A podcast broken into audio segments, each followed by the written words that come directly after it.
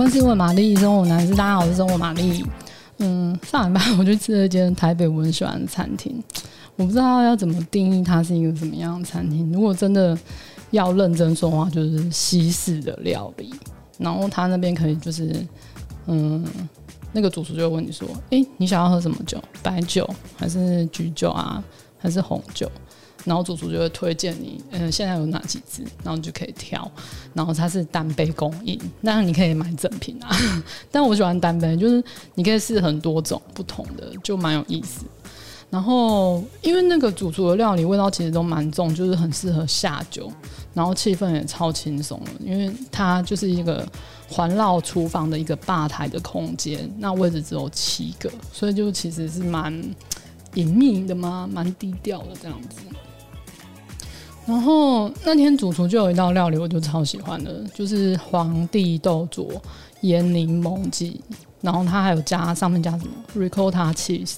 然后像皇帝豆就是一个你知道，你明明就认识，可是你就超不想要去了解它怎么吃它怎么煮它。我是一直到上一次就是做润饼的时候，我才有试着去理解它。不过当时老师教的是日本那种店煮的方式，它就是比较是。酱油啊，味淋啊，然后还有什么，嗯，高汤，对，然后就是这样去煮，它煮的味道比较重，比较适合去搭配其他的食物，但是就是风味就比较日式，就不太好，应该要怎么说？不太好再怎么样去改变这样子。然后，可是那天吃的就是那种很新鲜的味道，它可能那个皇帝都只有水煮过，然后稍微调味，然后就加了那个。那个 ricotta cheese，但我觉得最重要的是那个咸柠檬，它就是一个画龙点睛的存在。因为其实其他的东西味道都很，就是很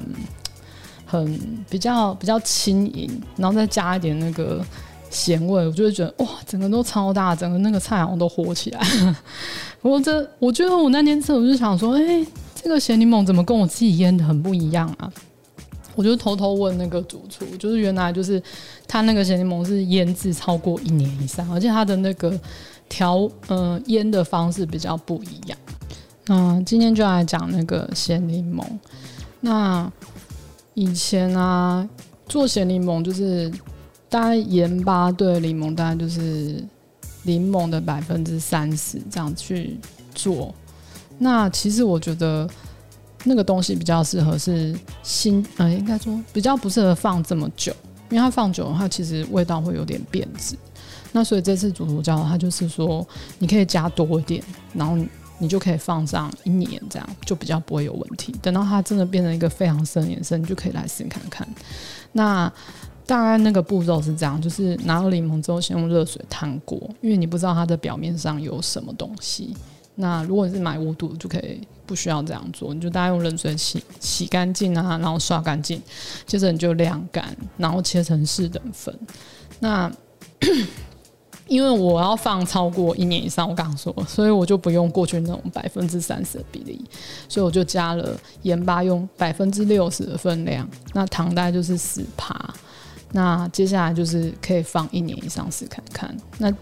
呃，你可以把你可以把。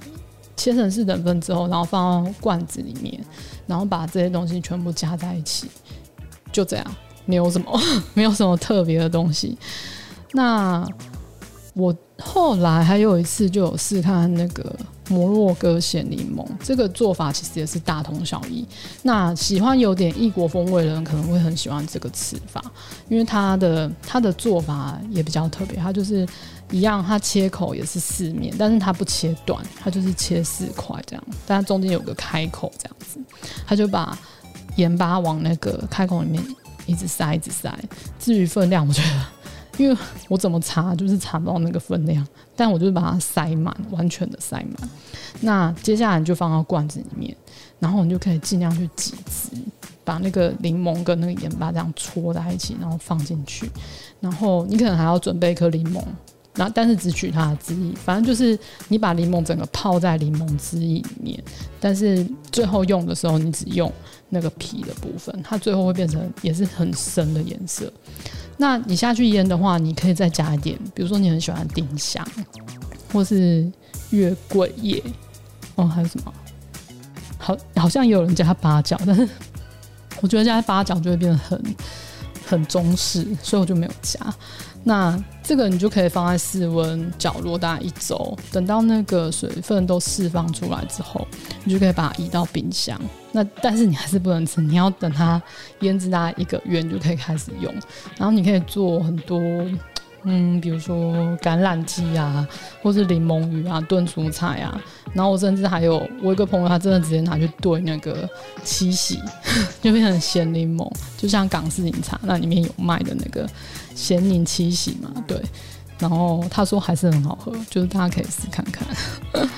好，如果你喜欢今天的内容，欢迎订阅、按赞五颗星，还是有什么生活上疑难杂症要请玛丽解决，欢迎留言让我知道。拜。